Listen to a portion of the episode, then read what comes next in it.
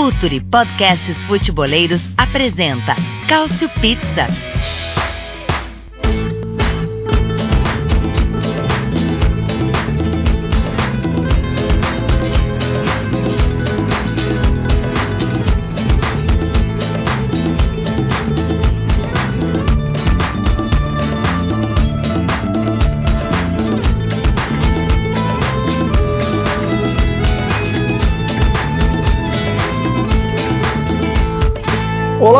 Sejam todos muito bem-vindos à edição de número 73 do Cautio Pizza. Quem ouviu o último já sabe do que vamos tratar na edição de hoje. Na última edição a gente fez um balanço da Série A, contamos aí com a presença ilustre do Vitor Sérgio Rodrigues, deixando mais uma vez o agradecimento a ele, que teve a disponibilidade e a vontade de participar com a gente. Mas hoje não é dia de falar da Série A italiana, hoje é dia de falar da Nazionale, da Azzurra, já que Estamos gravando na véspera da Euro, né? E tenho certeza que muita gente vai escutar esse episódio já prestes a assistir a estreia da Itália contra a Turquia, já que a Itália e a Turquia vão fazer o primeiro jogo da Euro, né? A abertura da Euro fica por conta dessas duas seleções. Então a gente está aqui para aquecer os motores e você muito provavelmente vai estar ouvindo esse podcast aí muito próximo da estreia da Itália. No finalzinho do programa, a gente também vai falar um pouquinho sobre como anda a questão dos direitos de transmissão da Série A na Itália e no Brasil, mas é claro que o foco, como eu já disse, vai ser a Euro. Então a gente vai tentar esmiuçar aí como chega a Itália né, para essa Eurocopa. É, o grupo é acessível, não é? O que, que, que é bom evitar no mata-mata? Como está o elenco? A gente teve algumas trocas aí que a gente vai falar um pouco mais profundamente, já que dois jogadores se machucaram. Então a gente vai tentar falar da Itália, do grupo e de como dá para já tentar se antecipar aí o que, que pode rolar ou não no mata-mata. E é claro que eu nunca estou sozinho, não poderia estar sozinho nessa também. Conto aqui com a ajuda de meus dois fiéis escudeiros para falar da Azzurra e falar sobre a Euro. Eu não sei se eu chamo de Euro 2020, se eu chamo de Euro 2021. Eu não sei se o naming rights permanece 2020, então essa já vai ser a primeira pergunta para meu querido amigo Caio Bittencourt. Como é que eu chamo, Caio? É Euro 2020, é Euro 2021 ou é só Euro? Olá a todos! Para os mais comercialmente é, aficionados, os que mais estão ligados, é Euro 2020. Mas para os íntimos, é só Euro. Mas também vale chamar de Eurocopa. E até por conta disso, é, a coluna da semana no Filtre é, justamente dissecando um pouco do que a gente vai tratar nesse podcast, só que com imagens, como joga a Itália, como chegou e como podemos dizer que acabou chorar depois de tudo que aconteceu de, é, nesse podcast. Desde a, a criação pelo, pelo dos tempos que a gente tinha o Bertozzi, dos tempos que a gente tinha o pessoal da ESPN, o nosso eterno companheiro Mauro Rodrigues, é a primeira vez que a gente a gente fala da Itália em uma competição. Então já gera uma ansiedade paralela na gente, né? É isso, eu tô bastante ansioso, cara. Eu, inclusive, vou ter que dar um miguezaço para conseguir assistir a Itália no, no trabalho, né? Já que estou, estarei trabalhando enquanto o jogo rolar mas nada que a gente não consiga. E quem também está com a gente nessa é Arthur Barcelos. Arthur, como é que tá a expectativa? Também está empolgado? Está mais apreensivo? Porque em, em, competições a Itália não tem ido muito bem recentemente. Como é que está aí a, a expectativa para essa estreia na Euro? Opa, um prazer participar com vocês novamente. Rapaz, é, é uma coisa assim meio estranha, porque se você pensa no, nas últimas Euros, a Itália foi muito bem, apesar da, da expectativa não ser tão alta. O Antônio Conte lá foi até as quartas, né? É, com o Prandelli foi até a final. É, mas aí tem um, período, né? Eu não vou nem falar do inominável. É, desde então, é, é, até uma estatística interessante. Eu não tinha parado para pensar nisso que o Caio falou Desde que a gente fez aqui o Cautio Pizza, nunca mais a Itália disputou de um, um, um, torneio, né? É assim, realmente relevante, tipo uma Copa do Mundo, uma Eurocopa, não que as eliminatórias não sejam importantes, mas não do, do mesmo nível, né? Mas é interessante isso aí também. É, mas sim, expectativa alta. É, a, a, a Itália realmente vem numa fase muito boa. Eu até brinquei dia desses no Twitter que a pandemia trouxe o que há de pior no futebol de seleções. Eu gosto muito do futebol de seleções, mas desde que a pandemia veio aí, cara, as datas, as datas FIFA é, são cada vez mais ruins, assim, pelo nível de jogo. Os jogadores, é claro, que priorizam mais o, os clubes deles, é, fisicamente, tecnicamente.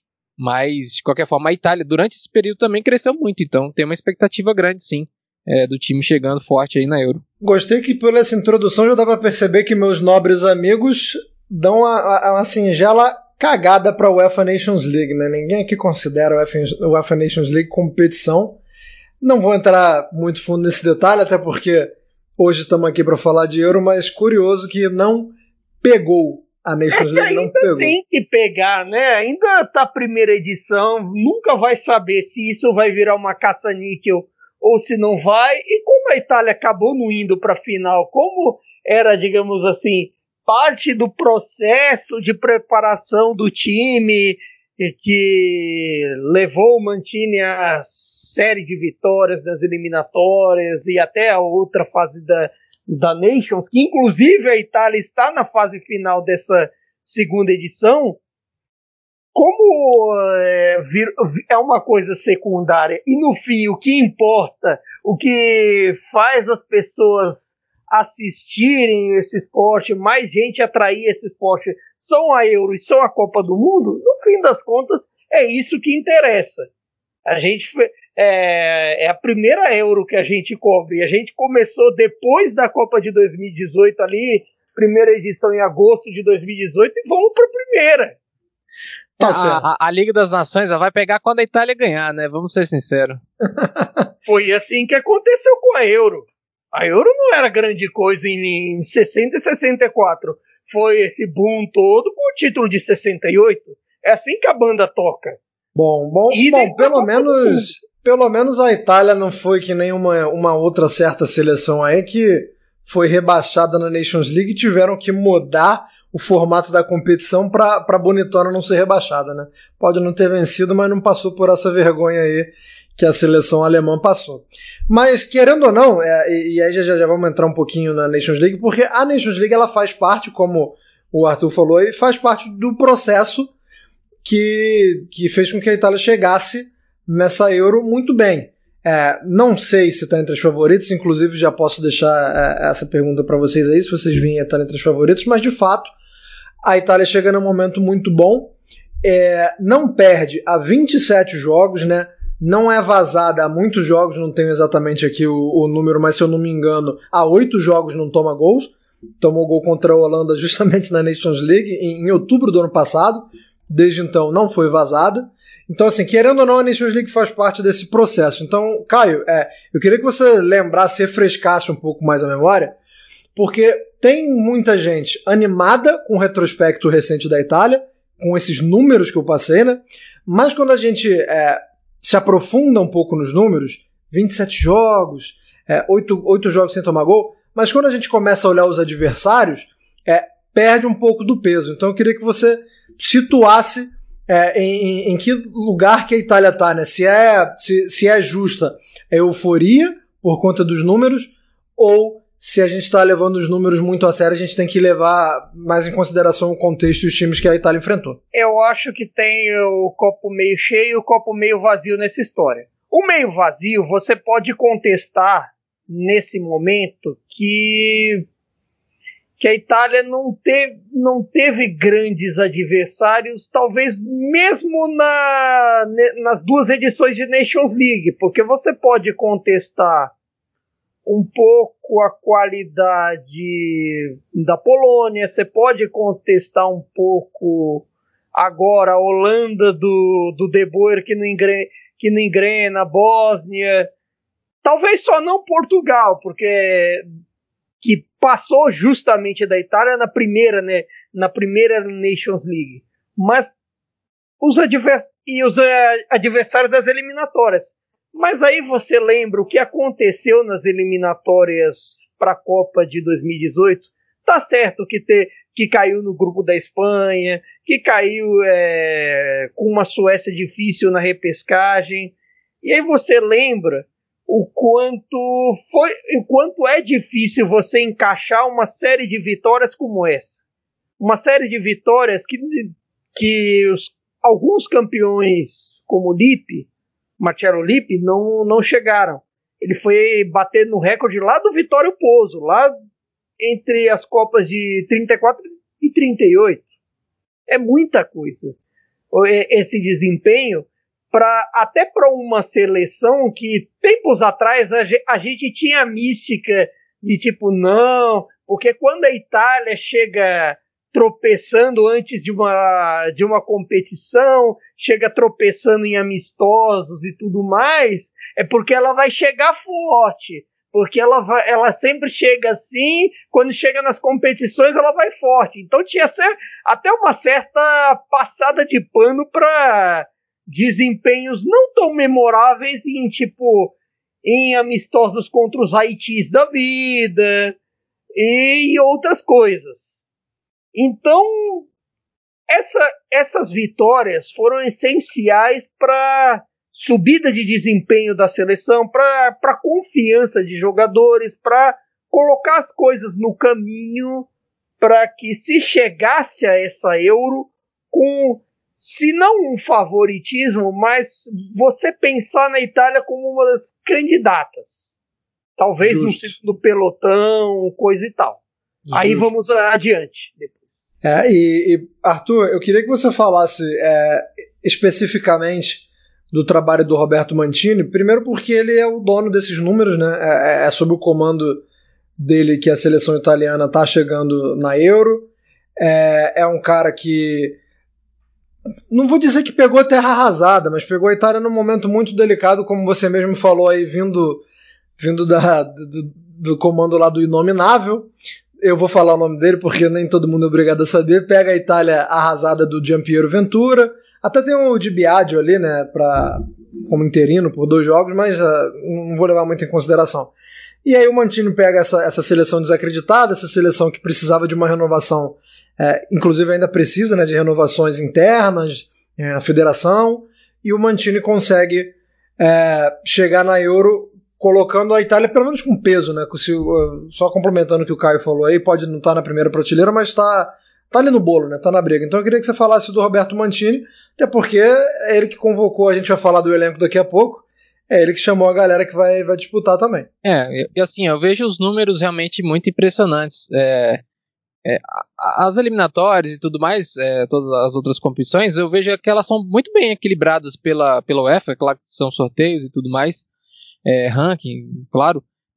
Todas as seleções têm grupos equilibrados e, e, a Itália ela teve a melhor campanha entre todas, né? então não deixa de, de ser um, mérito aí pro, pro time do Mantini, que aí sim, é, ele teve é, esse mérito de, de dar consistência para um time que realmente não tinha uma identidade há muitos anos. Foi realmente uma bagunça o trabalho com Ventura, desde que saiu o Prandelli e que já no finalzinho do trabalho dele já não era tão legal, né, na Copa do Mundo principalmente, foi não, não conseguiu dar, dar sequência ao trabalho que ele vinha fazendo antes, foi muito bem, por, por exemplo, na, no percurso né, para a Copa e, e, antes na, na, na Euro, é, a Itália voltou a ter um, um, time realmente, e eu acho que é isso que deixa é, esse otimismo em relação ao time. Não tanto pelos resultados, é claro que eles são impressionantes, como eu falei, mas é o desempenho do time que deixa a, a, o pessoal otimista com, com a, com, a, equipe, porque tem um padrão de jogo, está jogando muito bem.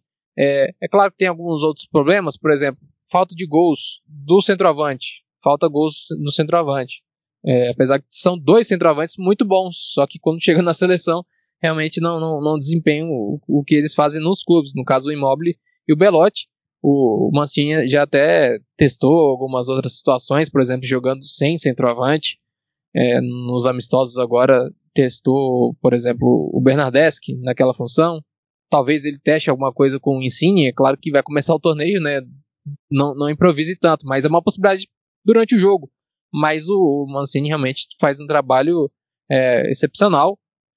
É, durante esse período aí de pandemia e tudo mais, foi muito, muito afetadas as seleções nacionais.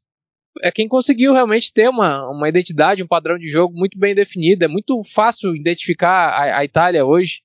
É, às vezes isso pode ser até ser um problema, né? Porque já tá chega muito bem desenhadinho, né, o time para Euro, então talvez ele seja seja preciso dar buscar uma, uma variação e, e é, isso assim ironicamente pode até acontecer por conta dos desfalques, por exemplo, o Verratti chega é numa condição não boa, né, para a Eurocopa.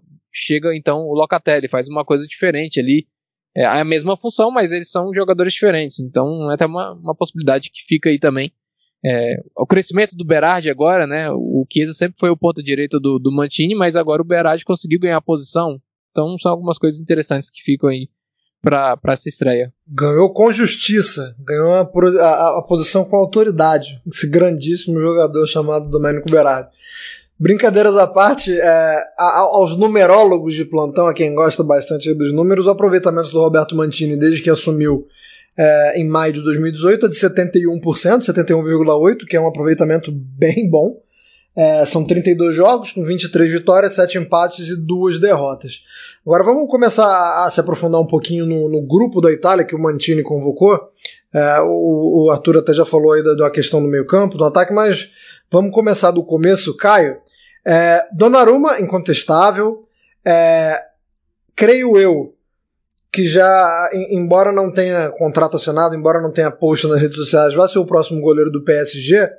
Mas eu queria saber o seguinte: é, essa indefinição, essa saída do Milan, pouco, pouco antes de começar a Euro, essa indefinição, se vai ou não vai para o PSG, essa falta de um anúncio oficial, é, você acha que poderia preocupar de alguma forma? O, o Donnarumma pode perdeu um pouco do foco, ou ele, apesar da pouca idade, ele já tem é, experiência suficiente para não deixar abalar? Porque a gente não tem é, um segundo goleiro muito confiável, né? Não vem de uma, uma grande temporada do Sirigo, é bom goleiro, mas não vem de uma boa temporada, e tem o Merê como terceira opção. Então, assim, se azedar o, o caldo do Donnarumma por conta de questões extracampo, vai ficar complicado o negócio, né, cara? É, eu, eu acho assim que o, que o desempenho do Sirigu na seleção também não era, não era de grande coisa e o não, e o Meret não tem o Merê não tem experiência de seleção ainda como o Donnarumma já tem. É engraçado a gente falar isso de um cara de 22 anos, mas ele já tem experiência na, na seleção, já, já tinha experiência no Milan até ele resolver até ele não, Nino Raiola jogar tudo pro alto. E é complicado, porque em algum momento parece que tá tudo definido com ele, de repente não tá mais. A gente pode dizer, gravar isso hoje, quase cravando ele no PSG, de repente amanhã aparece Barcelona, aparece Roma, aparece Juventus, aparece, sei lá, o Trefiore de San Marino, qualquer outro, ou Valeta de Malta, sei lá, que resolva pagar o que ele quer. Porque é assim. E, e até no, a, em meio a isso tudo, eu fico com um pouquinho, com uma pulga atrás da orelha com, de como fica a cabeça dele. Tudo bem que em situações semelhantes no Milan e até na própria seleção, o desempenho dele não foi afetado. O desempenho dele foi seguro, o desempenho dele não, não teve maiores problemas. Mas se você entrar na sua primeira grande competição de seleção na carreira, isso considerando que assim, que agora é a fase final da Euro, toda aquela ideia de fase final, que a Euro antes também era uma fase, que agora é a fase final, assim como Nations League lá para outubro, no, no confronto que será com a Espanha em, em San Siro, save the date, 6 de outubro. É muito preocupante você entrar na, na sua primeira fase final de Euro com a cabeça em outra coisa que não seja na seleção. Pelo menos Mas, Arthur. Arthur, é, é, eu concordo, tá? Mas Arthur, só, só, tentando fazer um advogado diabo aqui, tentando levantar um outro lado. É, o fato dele não chegar fechado com o PSG é, pode também não, é, não dar um, um gás para ele tentar um contrato melhor com alguma outra equipe, assim, fazer uma euro boa, não, não chegar fechado com uma equipe, até o começo da Euro e fazer uma Euro muito boa não pode ser ali um, uma estratégia também, ou dele ou do Raiola, para tentar conseguir um contratinho melhor ou tentar é, expandir esse leilão? É, coloca uma pulga atrás da orelha de outros clubes, né? Mas é porque realmente o mercado tá muito difícil para goleiro. Eu acho que os, os, grandes times estão muito bem é, na posição. O PSG tá, né, gente? O Keylor Navas, é brincadeira, eles estão querendo contratar o Donnarumma agora. É, é claro que é uma oportunidade de mercado também, né? Muito cara, é verdade, mas né, é, a gente está falando do goleiro que vai marcar aí época. Ele tem, no mínimo, aí mais é, 15 anos de, de, de elite para jogar, 22 anos só, ele tem muito tempo ainda para ser um dos melhores goleiros aí do futebol é, nesse século. É, mas pode ser, pode ser bom sim é, para ele não ter, ter, esse contrato fechado ainda. Para sim, ele, ele, se bem que eu, eu, acho que não vai interferir muito, não, viu, Anderson? É, ele já fez a temporada muito boa no Milan, quando já, já tinha esse burburinho aí de que não ia ficar e tudo mais, manteve um nível muito alto. É, é, é, é um cara profissional, jogador profissional, tá acostumado com, com essa situação. Vários outros jogadores também tão, têm essa situação de não sabe onde que ele vai jogar no, daqui um mês. Então acho que não vai, não vai interferir muito também, não. Mas é claro que ele vai querer desempenhar muito bem. E, e, é um goleiro que, apesar de 22 anos, sempre mostrou um nível de concentração muito alto. Né? É, nisso eu sou obrigado a concordar com você. É, mesmo com a situação dele indefinida no Milan, em momento algum isso deixou transparecer em campo, não. Fechou a, a passagem dele no Milan muito bem. Sobre o goleiro, se você me permite, é, é claro que o, o Meret, é, a gente tem uma expectativa muito grande para ele. O azar dele foi que é da geração do Donnarumma, né? Porque ele era para ser o goleiro realmente para assumir ali aquele patamar pós Buffon, né? Ele tem qualidade para isso, é claro que no Napoli não teve essa consistência ainda, apesar de que eu acho que ele terminou muito bem a temporada lá com, com o Gattuso. É, não teve sequência, vale dizer. A única pessoa do mundo que não gosta dele treinava o time, e aí achava que o Ospina sabia jogar com os pés. é verdade. É um porém. E o Sirigu, como vocês falaram, é, teve uma temporada realmente muito fraca.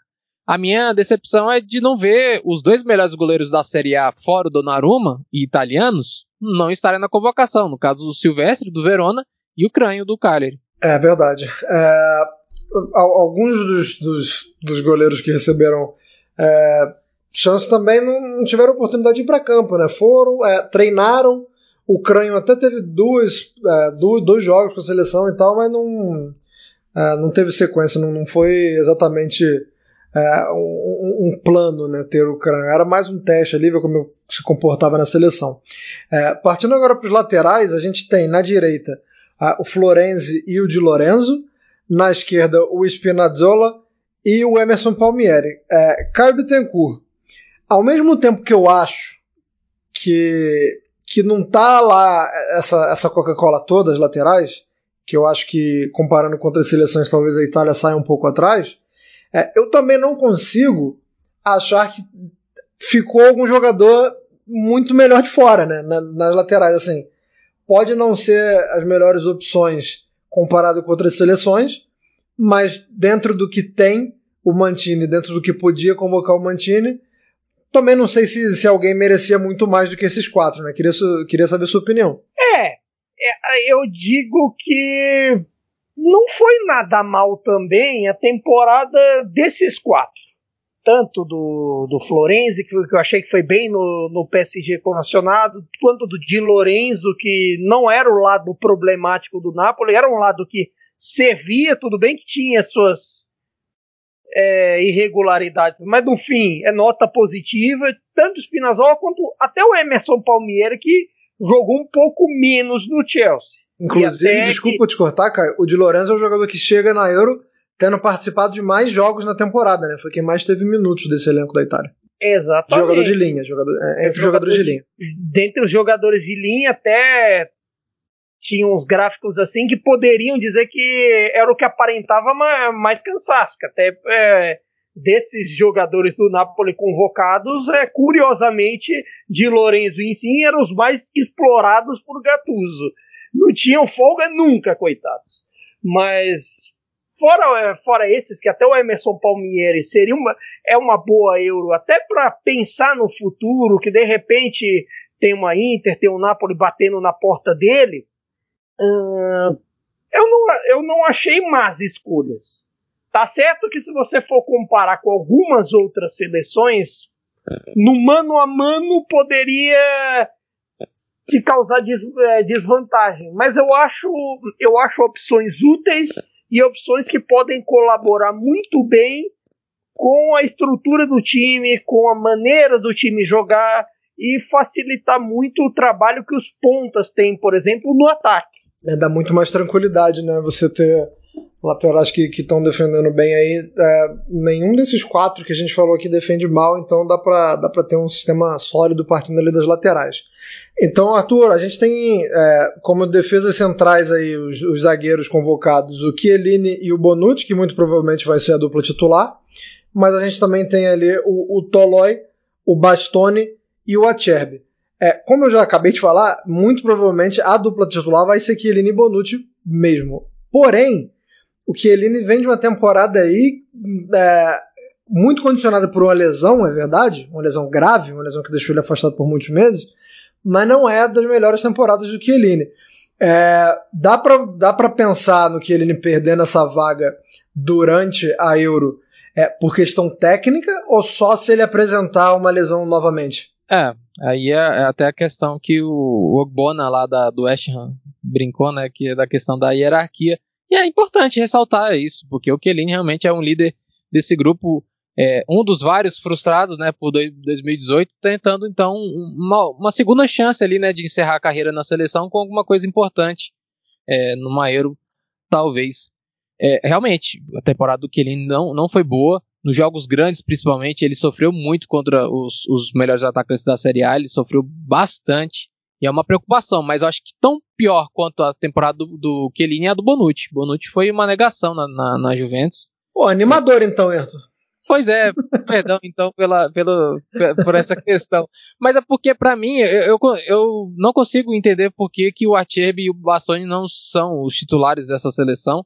É, se bem que eu falei aqui da hierarquia, né? Eu, já, eu mesmo já me, me tirei. Você mas, entende, só não concorda. É, porque o Achebe realmente é fantástico a temporada, as temporadas que ele faz, né, desde o Sassuolo e principalmente na, na Lazio, e ele faz uma, uma função que é a mesma ali do, do Chiellini, até com mais qualidade técnica de, de apoio, importante né, né, nessa, nessa Itália, que tem um jogo apoiado muito, muito interessante, é, e precisa de, de, um zagueiro que construa bem desde trás, e sem falar no do Bastoni, né, que tem qualidade demais. Foi o zagueiro da Série A com mais assistências na temporada por conta dessa qualidade no apoio. E, e eles jogaram juntos, inclusive. Eles são canhotos. É até estranho de pensar em canhotos juntos, numa dupla de zaga, mas eles jogaram juntos e foram bem quando eles tiveram essa oportunidade. É, porque tem aquela questão, até pegando um pouquinho um gancho dos laterais, a Itália faz aquela saída 3, né? O Florenzi ele não fica tão fixo ali na, na, direita, ele vai um pouco mais por dentro com os zagueiros, então o Atiba ele fica meio que central ali, ou no caso o Bonucci, né? É, e tem, tem um, um espaço de, de, campo bem, bem grande, não, não fica tão limitado por ser canhoto, no caso. É, e, e, o Tolói é até uma questão nisso, né? Porque ele é um, um cara versátil, disputa a, a, posição ali com o Mantini da, da Roma, que não fez uma temporada boa também, eu acho que até por isso o Tolói aproveitou bem né, o período de treinamento e quando teve a oportunidade, entrando no, no lugar do Florenzi, né, na, na lateral direita, porque ele conhece muito bem essa saída 3, que ele faz isso há, seis temporadas na, na, na, Atalanta com o Gasperini, né? Então é, é um jogador versátil que fica aí também como opção para o Mantini. É, vamos ver, né? Se talvez o Florenzi tendo algum problema físico, não sei se o Di, o Di Lorenzo entra no time. Talvez seja já o, o Tolói. É, tô, tô, com essa impressão também, até porque é, dois, dois testes feitos agora próximo da Eurocopa, o Mantini ensaiou ali uma defesa com três homens. Não acredito que ele vá utilizar na Euro. Eu acho que às vezes você não, nem precisa mudar o esquema, porque a uhum. ideia, a ideia desse tipo de jogo, deste que viram que originalmente é um 4-3-3, que, é, que defensivamente é um 4-3-3, sem a, sem a bola, o, o lateral direito vira zagueiro, vira um dos defensores e o e o lateral esquerdo, ou Spinazzola, ou Palmieri, vai virar atacante para auxiliar, para auxiliar Insigne, para auxiliar o meio-campo. E, e ali, até por conta disso, o Tolói pode virar o lateral, entrar na lateral. Também é, acho que vale, é, vale é essa o que eu ia estar, Isso, é o que eu ia estar agora, porque nos testes em um a defesa estava com três homens e no outro o Tolói foi lateral mesmo, né? Eu não lembro agora qual foi o jogo e, e não lembro, para ser bem sincero, porque era um adversário muito fraco. Então, San assim, Marino. Obrigado. é, então, assim, a, acaba perdendo um pouco da, da força do teste, mas o, o, o, fato é que, que o Mantini pensou e colocou em prática, independentemente da, da força do adversário ou não. É, indo para o meio-campo agora, antes de citar todos os, os jogadores do meio-campo, vou entrar especificamente em dois jogadores, porque foi o setor que a Itália sofreu corte, né? É o único setor em que o Mantini não vai poder contar com os jogadores que ele tinha pensado inicialmente. É, vou deixar o Caio falar de uma troca e, e, o Arthur falar da outra, falar especificamente é, na diferença dos jogadores e o que, que perde, o que, que ganha. É, começando por você, Caio. O Sense, que pelo amor de Deus, hein? Esse menino precisa urgentemente de uma rezadeira. Por favor, quem, quem conheceu uma benzedeira, passar um galinho de arruda no Sense, ele agradece porque foi uma temporada é, que ele se machucou muito e teve poucos minutos, e também teve que ser cortado da Euro por mais uma lesão. Entra aí o Pessina da Atalanta, então eu queria que você falasse especificamente é, o que perde a Itália com a, com a saída do Sense e o que pode ganhar aí com a chegada do Pessina. É, com o Sense é uma situação complicada. Não tem muito o que dizer para quem se machuca tanto quanto o Sense e quase sempre com, lesões, é, com lesões musculares. Esse é que é, o, que é o fator que, ao meu ver, é muito preocupante, até para o futuro dele. Porque ele não consegue uma sequência na Inter, ele não consegue uma sequência na seleção. Há tempos a gente está falando que quando o Sense joga, é, a, a, qualidade da linha de três homens fica, fica um pouco melhor, fica com, com mais qualidade e até por, por conta disso, eu não eu tenho minhas dúvidas sobre a qualidade do Pessina nesse sistema. Nesse sistema em que ele atuou quase não atuou na temporada, porque ele uhum. porque ele era quase sempre como um trequartista. Esse uhum. esquema não tem exatamente um trequartista. E ele atuaria mais recuado, mais distante do gol. E até por conta disso, eu tenho um certo pé atrás com, com o Pessina. Mas também o Pessina, eu creio que ele pode ser útil na construção, no, no passe curto, que, que tanto Jorginho quanto quanto Barella, quanto Verratti, que tem temos um ponto de interrogação também por causa do físico. Sabem fazer, então, nesse jogo mais curto, nesse jogo de, de preocupação com a posse que a Itália tem, ele pode ser útil e, e sabe contribuir, contribuir bem, embora não seja tão bom no, no desarme, embora ainda esteja a evoluir na construção de jogadas.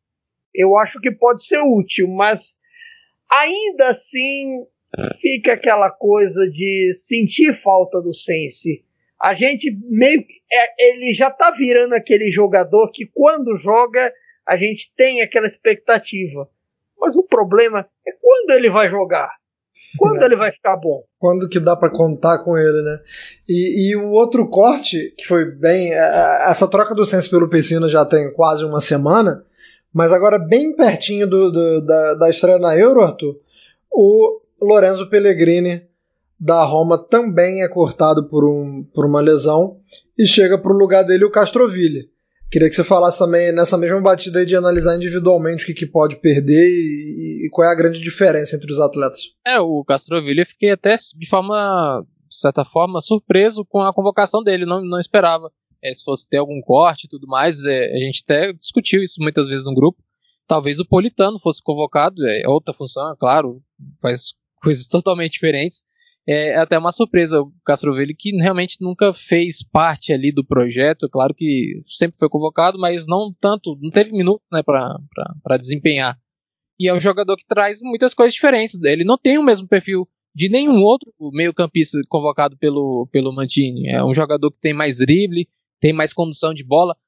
Tem um outro jogador convocado pelo Mantini nessa função, além do Barella, que não é tão habilidoso quanto o, o, o mas tem hum, essa questão de dar condução de bola. É, é, um, é um jogador realmente único, assim. É, é, um jogador com, inclusive, com muito talento, né? A, a temporada, é, jogar na Fiorentina às vezes é, te deixa de, de, certa forma desvalorizado, mas ele realmente é um jogador de, de muita qualidade. É interessante ver é, ele com, com essa oportunidade, né, pelo Mantini. É, até na, na questão do, do, do, Pellegrini, é interessante pensar porque o, o Pessina eu vejo ele com um jogador muito parecido com o Pellegrini, que é um jogador é, mais, vamos dizer, mais objetivo, mais que chega mais na área ali, tem uma boa finalização. É, e não é, não é tão um, tanto, tanto construtor, né? E é até interessante, porque o Pessina ele entra no lugar do Sense, que é um jogador to totalmente diferente, que é uma, era uma reposição de segurança ali pro Verratti e pro Jorginho que o Mantini tinha, e que perde muito, porque aí não sei se eu já estou te atrapalhando, Anderson, porque aí o reserva do, do Jorginho passa a ser o Cristante, que aí é, vamos falar sério aqui que não dá, né? Não, e Cristante vem de uma temporada na Roma onde a maior parte da temporada jogou de zagueiro, né? Mas, enfim, acho que o Mantini conhece mais do que eu. Se ele convocou é porque ele tá. Tem em mente aí que o Cristante pode é, fazer alguma função no meio-campo ali que ele pode até não ter feito na Roma nessa temporada, mas que tem a capacidade. É, vamos entrar agora nos outros nomes, então, já que a gente falou dessas duas adições forçadas aí, né, do, do Pessina e do Castroville, além deles, Manuel Locatelli do Sassuolo, Marco Verratti do PSG, Jorginho do Chelsea, Cristante da Roma, como o já falou, e o Barella da Inter. É, vou fazer uma pergunta só para os dois agora, nesse meio campo. O Verratti não tem jogado como titular por questões, é, acredito eu, muito mais relacionadas à parte física dele. Mas digamos que o Verratti estivesse 100% ou que esteja 100% durante a Euro. Vocês seguem achando o Marco Verratti um titular incontestável? Porque esse trio, falando dessa temporada, o trio que vem jogando Locatelli, Jorginho e Barella, os três jogaram muito. Os três comeram a bola. Cada um do seu jeito, cada um em seu time com, com ambições diferentes. Né? Não dá para comparar, por exemplo, as ambições do, do Sassuolo, onde joga o Locatelli. Mas o fato é que esse trio, Locatelli, Jorginho e Barella, vem voando na temporada. Então, mesmo se o Verratti estiver 100%, ele toma. Ele, ele, tem uma vaga garantida nesse meio campo? Começando por você, cara. Olha, em vista o desempenho do Locatelli, acho que assim, pensando na estreia, seja para quem nos ouvir antes da, da bola rolar contra a Turquia, ou até para quem nos ouvir depois, eu creio que. Ou durante, por que não? Veja o jogo, veja o jogo ouvindo a gente. É, seria até um pouco engraçado. De repente, algumas coisas vão vão ser vão sair meio contraditórias, mas tudo bem. É, eu creio que o Verratti a princípio é titular, mas o desempenho do Locatelli, até de certa forma uma hype, um certo olhar atento a ele, pode fazer com que ele se motive e cresça para chegar na reta final e pelo, e pelo menos tomar essa posição. E eu acho que até o fato do Verratti não estar 100% pode ser útil para que de repente o Locatelli entre no time. De repente até se não está 100% acontece alguma coisa, o Locatelli entra, eu não creio que seria uma diferença tão pesada. Mas ao mesmo tempo, eu acho que é muito difícil você pensar em que Jorginho e Verratti, algum dos dois fique de fora nesse time, porque os dois são dois dos termômetros desse time, são dois da, duas das grandes expectativas da Itália e dessa Euro. Então, é, vai ser um pouco mais difícil pro Locatelli. E aí, Arthur? É, o Verratti, para mim, é um jogador incontestável é, na, na, cabeça do Mantini, ali com Donnarumma, com Bonucci, Chiellini, Barella, Insigne. É, é um jogador que é, é ele é o, o, próprio sistema, ele tudo gira em torno dele ali, mais do que qualquer outro jogador, inclusive. Então, por exemplo, ele estando 100%, titular absoluto. É, e eu vejo mais o Locatelli até brigando posição com o Jorginho, nem tanto com o Verratti, o Verratti estando 100%, é porque o, o Locatelli tem essa qualidade né, de jogar nas duas funções ali, naquele lado esquerdo que ele está acostumado a fazer já no Sassuolo, ou mais por dentro ali na frente da defesa, enfim.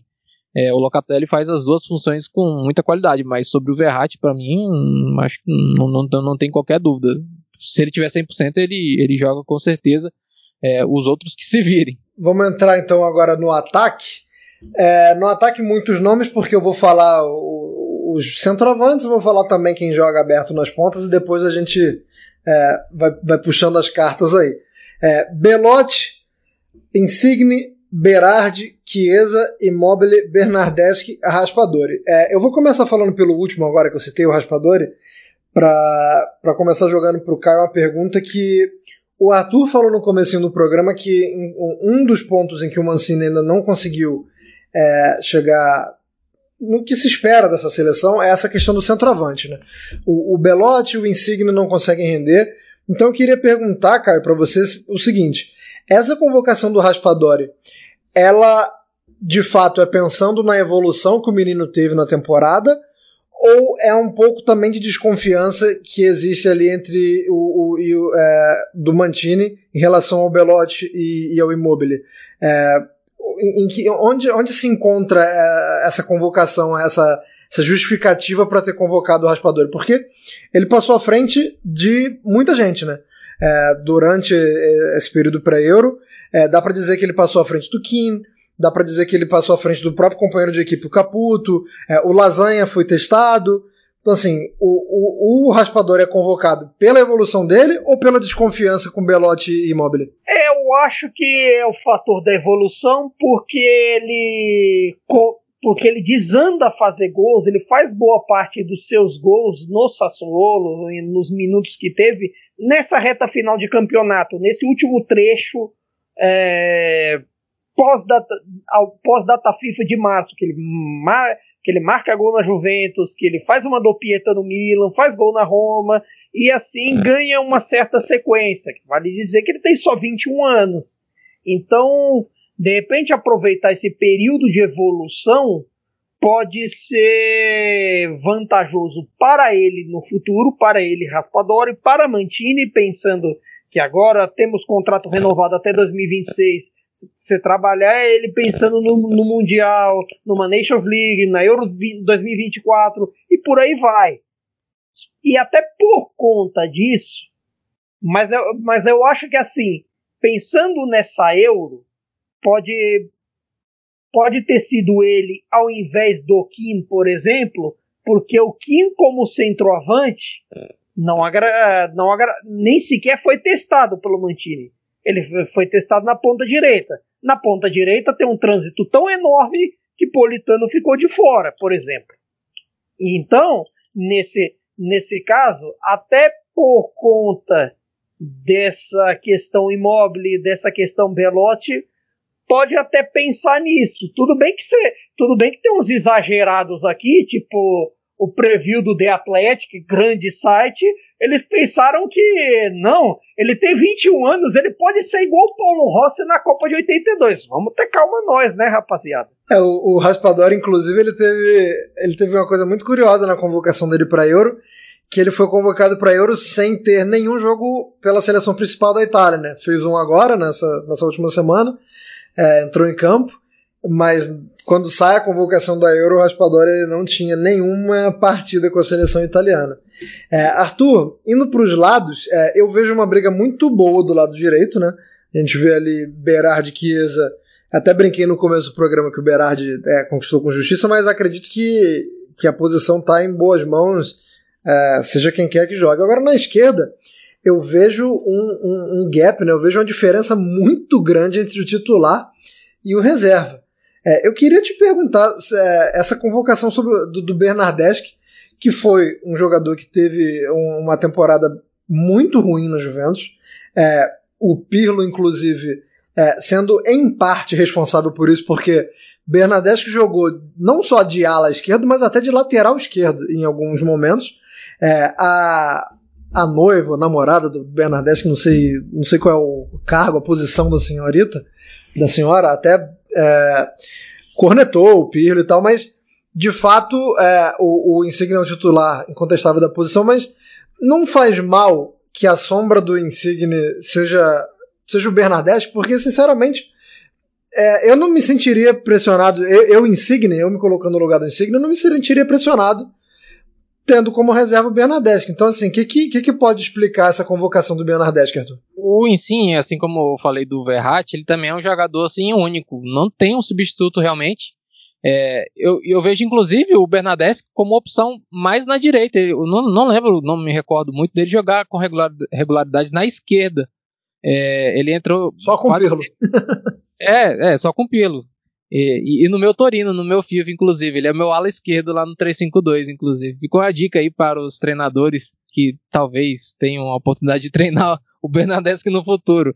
Arthur é, Pirlo é... Barcelos. Pode, pode, pode continuar. O, o, o Insigne, realmente, ele não tem um substituto ali, não tem um jogador com a, a mesma característica dele. E ele teve uma temporada realmente fantástica no Napoli. Acabou faltando aquela vaga na, na Liga dos Campeões, mas o ano dele realmente foi, foi fantástico. É, e, e, merece ter essa condição de camisa 10 também, né? É muito, muito, muito legal ver o Insigne com a 10. No Napoli não pode, porque tem um tal de Maradona, mas na Itália dá para assumir essa responsabilidade grande, que inclusive é muito grande, né? É, e derrubou o Ventura, inclusive.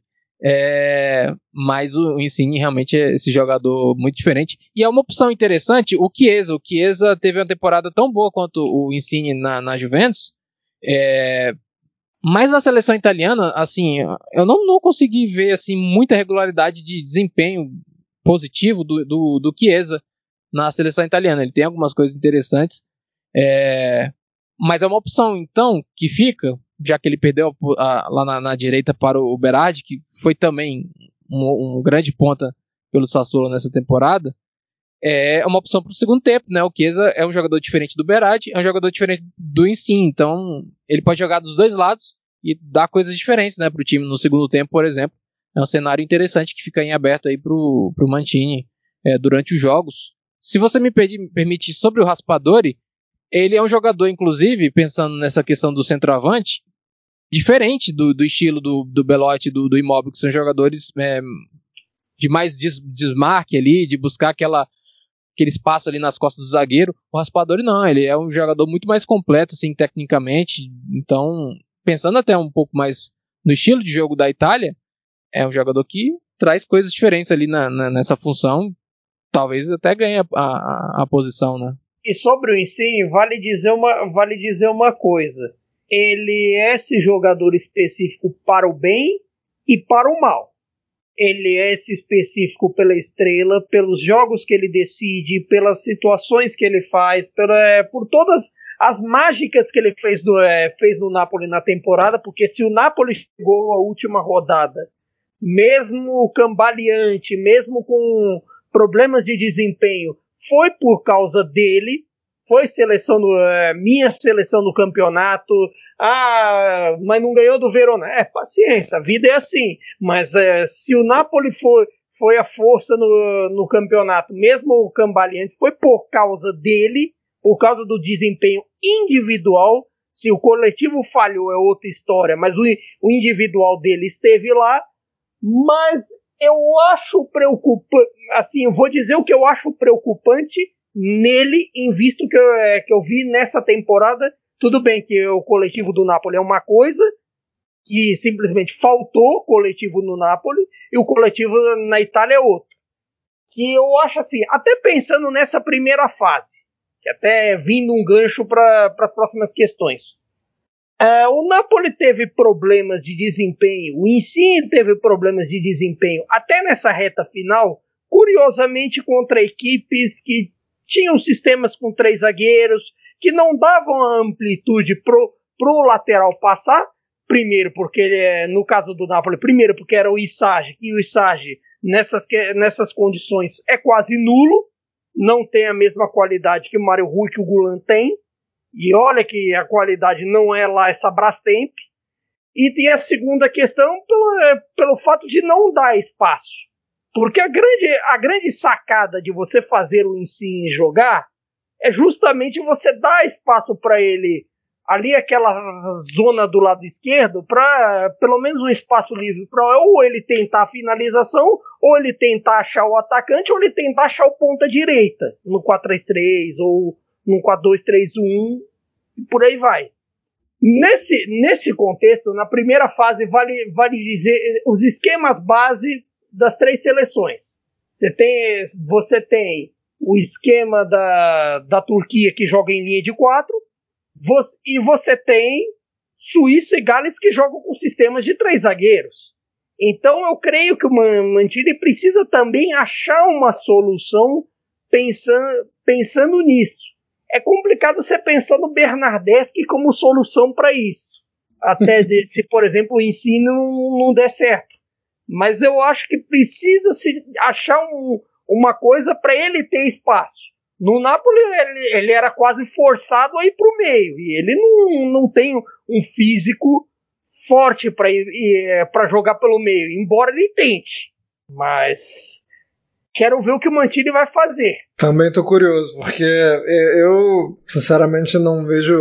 Na direita, vejo o Bernardeschi atrás de dois, e na esquerda é, é, é uma diferença muito grande do que pode oferecer comparado ao Insigne. É, até pensando nessa questão que o Caio falou das, das defesas com, com três zagueiros ou cinco ali na, na última linha com os alas, né, contando com os alas, é, a Itália ataca né, no, no 3-2-5, vamos dizer assim. Fica o Florenzi, o Bonucci e Chiellini. Jorginho e Locatelli agora, né? Aí tem na direita o Berardi bem aberto, tem o Barella na meia direita ali, atacando sempre muita área. Aí tem o centroavante e ali na meia esquerda o, o, o fica de dentro para de fora para dentro, na verdade. Aí o Spinazzola realmente muito aberto. Então é uma coisa que o, o, o Caio falou em relação ao Risai, que o Spinazzola é bem diferente. Ele dá essa, essa amplitude, abre espaço ali pro, pro Insigne receber essa bola naquele setor que ele gosta na, na zona Del Piero. famoso bico da área. É, a gente está bem animado, assim, eu posso dizer que estou bem animado com esse, com esse, início de Euro, vocês também, com o desenrolar do papo, estou vendo que a animação está crescendo também. E, é, e eu fui perguntar para alguém que está lá na Itália como tá a, expectativa, né? Como é que tá o termômetro nessa semana que antecedeu a Euro? É, vale lembrar que a Itália é um dos países sede, né? Vai fazer esse jogo de abertura é, em Roma.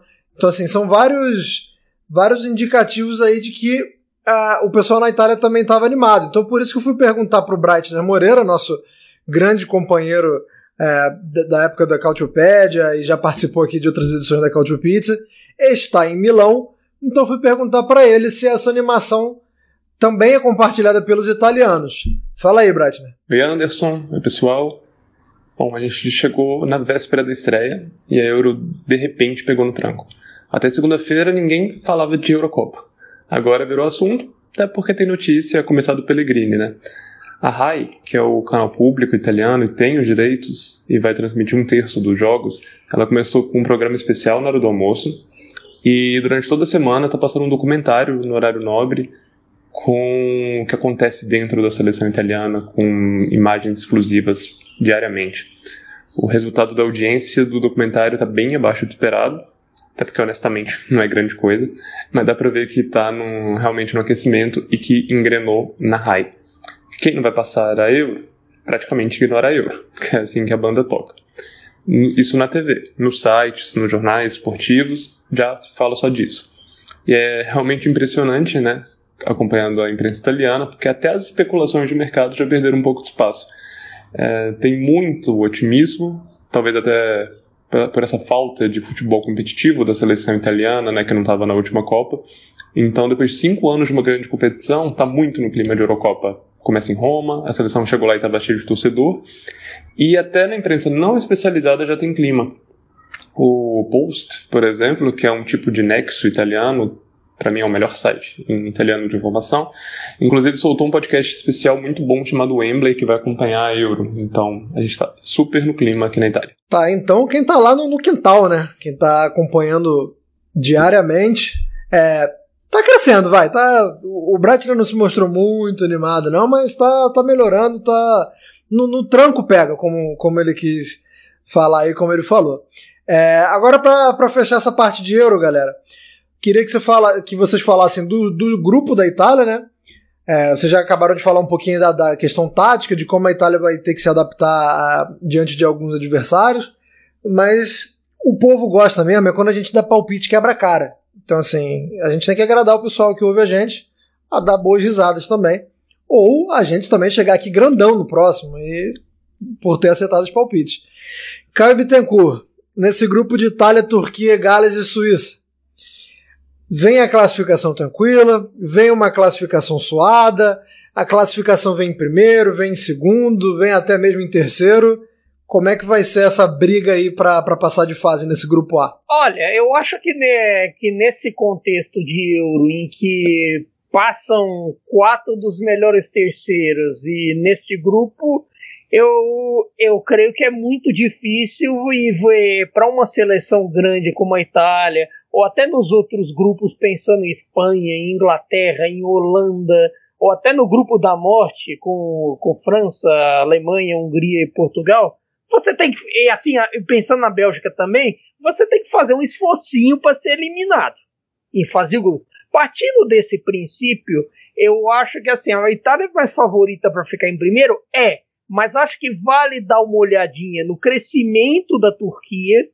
Esse, esse time turco tem peças boas, tem gente mu muito boa nesse, nesse processo. Você tem um, um Yilmaz é, veterano, mas que fez uma temporada muito boa no Lille, no Lille campeão, assim como Yazid no meu, no meu campo, o Tchalanoglu, que a gente falou tanto dele na temporada no Milan. Você tem outra, outros velhos conhecidos deste podcast, o do Demiral, o Ayhan, o Muldur, do, do Sassuolo também. E, e, vale ficar de olho na Turquia. Quanto a mas eu acho que a Itália é a favorita e para ser de, de segundo e terceira Turquia é Suíça. Suíça talvez não esteja no, me, no melhor momento dela em relação a, a outros momentos, mas eu, eu, acho que tem gente boa no time. Tem, você tem gente, gente para ficar de olho lá também. O Freuler tá lá, o Ricardo Rodrigues não, não é o mesmo, não, não é o mesmo dos tempos de Milan, ficou meio deixados de lado no touro, mas vale ficar é, dar uma olhada, vale dar uma olhada no Embolô, em, to, é, em toda essa gal galera da Suíça, e tem Gales, só que Gales não consigo confiar quando a a grande estrela estrela do time parece que está mais preocupado com o PGA Tour do que com, do que com a Premier League, com a Euro. Então, a gente não sabe. Mas tem Lawrence para a gente dar uma olhada. O, e esse homem do PGA Tour, ele gosta de uma decisão também, né? Vamos é, ser justos. É, rapaz, cuidado. O glorioso Gareth Bale. Cuidado que pode rolar uma last dance aí, né? Vai que ele quer sair por cima, vai que ele quer é, porque ele mesmo disse que uh, só, vai só vai decidir e definir o que vai acontecer com a carreira depois da Euro. Vai que o homem arrebenta na e Euro. Tem outra né? coisa também, ele gosta de jogar por Gales e agora, de repente, como ele ainda pertence ao Madrid, de repente agora tem um Ancelotti aí. Tudo bem que o Ancelotti é assunto pro El Rondo, mas... O, o, Arthur, o, o Caio já falou do grupo, então, é, e, e do que, que, a gente pode esperar. Eu queria que você já olhasse um pouco mais na frente. É, quando a gente voltar no próximo Couch Pizza, na verdade vai estar nas vésperas do mata-mata, né? Porque o mata-mata da Euro começa no dia 26, então a gente vai gravar ali um pouquinho antes do mata-mata. Então, mas vamos, vamos ver se já dá para pensar alguma coisa aí. É, classificando alguns terceiros colocados é muito difícil de prever, né? Como é que vai ser o caminho da Itália, mas de, de uma certa forma já dá para saber aí é, o que, que seria bom para a Itália no mata-mata, quem que é a boa de enfrentar é, diante das possibilidades, né? Porque se passar, por exemplo, como o, o, primeiro do grupo A, a gente já sabe que pegaria um vice do grupo C, então já dá ali para pensar mais ou menos. É, se for o vice do grupo A, pega o vice do grupo B, enfim. É, queria que você falasse nesse, nesse caminho pós-fase de grupos aí, de quem que é para correr e quem que é bom enfrentar. É, eu, eu vejo, como o Caio, as forças muito bem definidas no grupo da Itália, com ela favorita, é claro, para essa liderança. Então eu vou no caminho de que ela vai ser líder e vai pegar alguém do grupo C. Que para mim, fora aquele grupo F, coitada da Hungria, que no caso vai pegar a Alemanha, França e Portugal, coitada mesmo do, dos húngaros. E é, coitada por uma coisa, hein? vai ser o Soboslai, que é a grande estrela. Pois é, tem, não tem o 10 deles, né?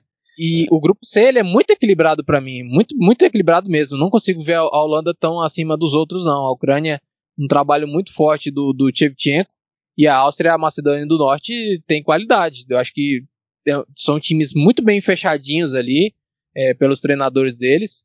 E, claro, Macedônia tem Pandev, então, por isso já, já, já Elmas, tem uma apresentação nossa. O Elmas e o Pandev. Bote é, no velhinho. O Elmas não joga tanto no Napoli, mas na Macedônia é impressionante o desempenho dele. Muito importante, inclusive, para a classificação histórica né, da, da Macedônia para essa Euro. Então eu, eu vejo mais, é, sendo a Itália líder, que ela vai pegar alguém do grupo C e vai ser realmente um adversário é, forte, do mesmo nível que ela vai, já, já vai ter com, com Suíça e com Turquia. Uh, se fosse chutar aqui, já que você está querendo que a gente quebre a cara daqui a pouco, eu, eu, eu chutaria que a, a, Itália pegaria a Ucrânia na segunda posição aí. Confronto que a gente já viu né, na, na Copa do Mundo de 2006, então fica a, a ilusão aí. Gostei. Então é isso, galera. Aqui está nosso resumo da, da dessa pré-euro, né? Daqui a pouco, como eu disse, quando a gente voltar, já vai ter acabado a fase de grupos, a gente vai estar tá se preparando para o mata-mata. Imagino eu também vou acompanhar o relator aí, Arthur Barcelos. Imagino eu que a Itália vai ser a líder do grupo.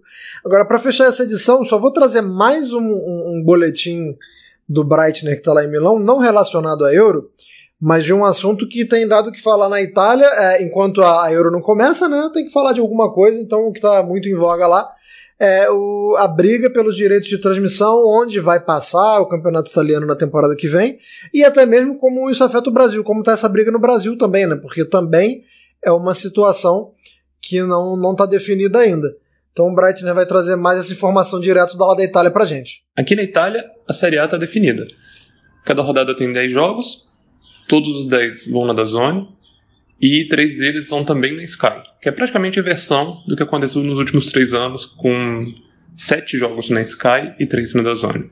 A Dazone até agora garantiu, entregou todos os documentos, garantindo que consegue entregar o serviço, fez uma parceria muito interessante com a TIM para isso, em relação à tecnologia, e a partir de agosto a gente vai descobrir como isso vai mudar o campeonato, como vai mudar a forma de acompanhar o futebol italiano.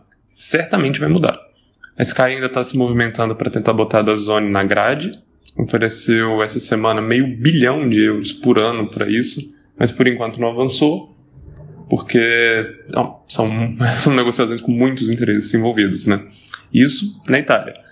No Brasil, teve todo um processo de concorrência em, diretamente entre a liga e os interessados, que estava praticamente definido, e os presidentes dos times da Série A, que é quem compõe que votam todas as decisões da liga, decidiram vender os direitos para a Infront, que é uma agência que tem várias especialidades. O direito de transmissão é uma delas. Isso foi em abril, e aí o placar que estava quase definido voltou para 0 a 0 e o jogo começou de novo. Até agora, a gente sabe no Brasil o que não vai acontecer. Não vai passar na Band, não vai passar nos canais da Globo, então não sobram muitas opções né, de onde vai passar. O certo é que é muito claro que vai estar tá na TV no Brasil, e vai estar em português, até porque a RAI internacional até agora está excluída do processo. Mas certamente a gente vai ter muitas cenas, muitos capítulos até o fim de agosto, que é quando começa o campeonato, né? Tchau, tchau. Agora sim eu posso agradecer o Brighter então. Quem ficou pensando que eu era mal educado e que não agradeci depois da primeira passagem é porque tinha a segunda, rapaz. Não vou agradecer, né? Antes do, do trabalho ter sido feito por completo. Agora sim posso agradecer a participação aí do Brighton. Dificilmente consegue gravar com a gente porque o fuso horário é um impeditivo considerável, mas está aí participando e trazendo informação, trazendo tudo quentinho lá da Itália pra gente. É isso então, minha gente. Já vou me encaminhando aqui para o final dessa edição 73. Caio Bittencourt, se tiver alguma consideração final, por favor, pode falar. É, véio, sobre as considerações finais, é reper, repercutir o, o, o, repercutir no Breitner, é, a expectativa é que sejam mesmo ou ESPN ou Turner, mas um pedido como torcedor que valorizem bem o campeonato. A gente pede, e acho que até vale, vale como assunto para uma próxima edição, agora né, nessa entre safra do campeonato, como a gente, a, a gente vende mal o campeonato, se vende um pouco mal o campeonato, e até por conta disso, até divulgar uma matéria que o Charlie Moreira fez para a Cautiopédia com muito jornalistas boa, muito, boa. muito boa por sinal, com jornalistas europeus, é, se a percepção deles foi que a temporada foi maravilhosa, como a gente teve aqui no Brasil, e curiosamente a percepção não foi a mesma, dê uma olhada lá, e, e, e acho que até um, um pouco dessas percepções diferentes é como a liga vende de maneiras distintas o campeonato. E a gente vai ver o que vai acontecer nessa, nessa história dos 10 horários distintos, se vai ter. como vai afetar lá, como vai afetar aqui com ESPN, Turner ou outro player na, na história, de repente muda tudo e a gente não sabe. E vamos e nós vamos aqui repercutir e debater também aqui, tanto no Culture Pizza, nas redes de cada um do, dos nossos integrantes ou não. E um abraço a todos e Força, Itália! Muita força, por favor. Arthur Barcelos, considerações finais, querido. Ah, vou falar sobre um, um, cara, e só pra fugir um pouco desse assunto da Série A é, dos direitos de transmissão, que é uma loucura, mas é por conta dos presidentes do, dos clubes da Série A, eu acho que não é nem tanto pela Liga, é, os clubes da Série A realmente são loucos, dando uma indireta direta para Ferreiro aqui da Sampdoria, que é realmente uma figura à parte no campeonato é, da, da, Itália, né? Falando um pouco da Itália na, na, na, Euro, a gente acabou não falando tanto do jogador que foi destacado pelo especial da UEFA, inclusive muito interessante. Tem alguns, alguns dados que eu nem conhecia muito. Eles de, destacaram, no caso, o Barella como o principal jogador da Itália. Foi até um, um choque assim para mim. Não esperava ver um jogador do perfil do Barella ser do, o destaque, né? E, e, realmente a temporada dele foi muito boa. Ele foi eleito, inclusive, o melhor meio-campista da, da Série A, da última Série A. E, e, realmente, jogador muito importante ali no sistema do, do Mantini e que tem uma expectativa grande mesmo. Vamos ver como que vai ser essa Eurocopa aí do Barella. É isso então, muito obrigado para quem ficou com a gente agora até o final. Nos vemos na próxima edição com a Itália classificada. Se não tiver classificada, nem grava a próxima edição, né? Porque, pelo amor de Deus. Se né? tiver, a gente grava assim 40, 45 minutos de silêncio e o resto a gente manda xingando cada um dos responsáveis, mas xingando assim de um jeito que eu xingaria o Gatuso, o Isságio, o Petanha. Não, vou contratar, vou contratar para a próxima edição, se a Itália for desclassificada, vou contratar aquele torcedor do esporte que ficou famoso famoso, ficava do lado ali do banco de reserva, só o famoso Aquele xingamento reserva né? de magrão. É, vou, vou entrar em contato com ele. Mas é isso, então nos vemos daqui a duas semanas. Curtam muito a Eurocopa, assistam todos os jogos, não só o da Itália. Futebol, apesar de uma temporada vindo aí de pandemia e, e uma temporada diferente, ainda assim um futebol de altíssimo nível. Tem a Copa América também, tem, tem jogo a dar com pau para vocês verem por aí. E fiquem sempre ligados aí nos podcasts do Futuro, não só no Cautio Pizza, também nos outros. Lives também, que teremos lives de Euro e Copa América. Lives, é, tem, tem texto, tem live, tem podcast, tem para todos os gostos o Futuro aí oferecendo um cardápio de respeito. Então a gente fica por aqui. Arrivederci e tchau!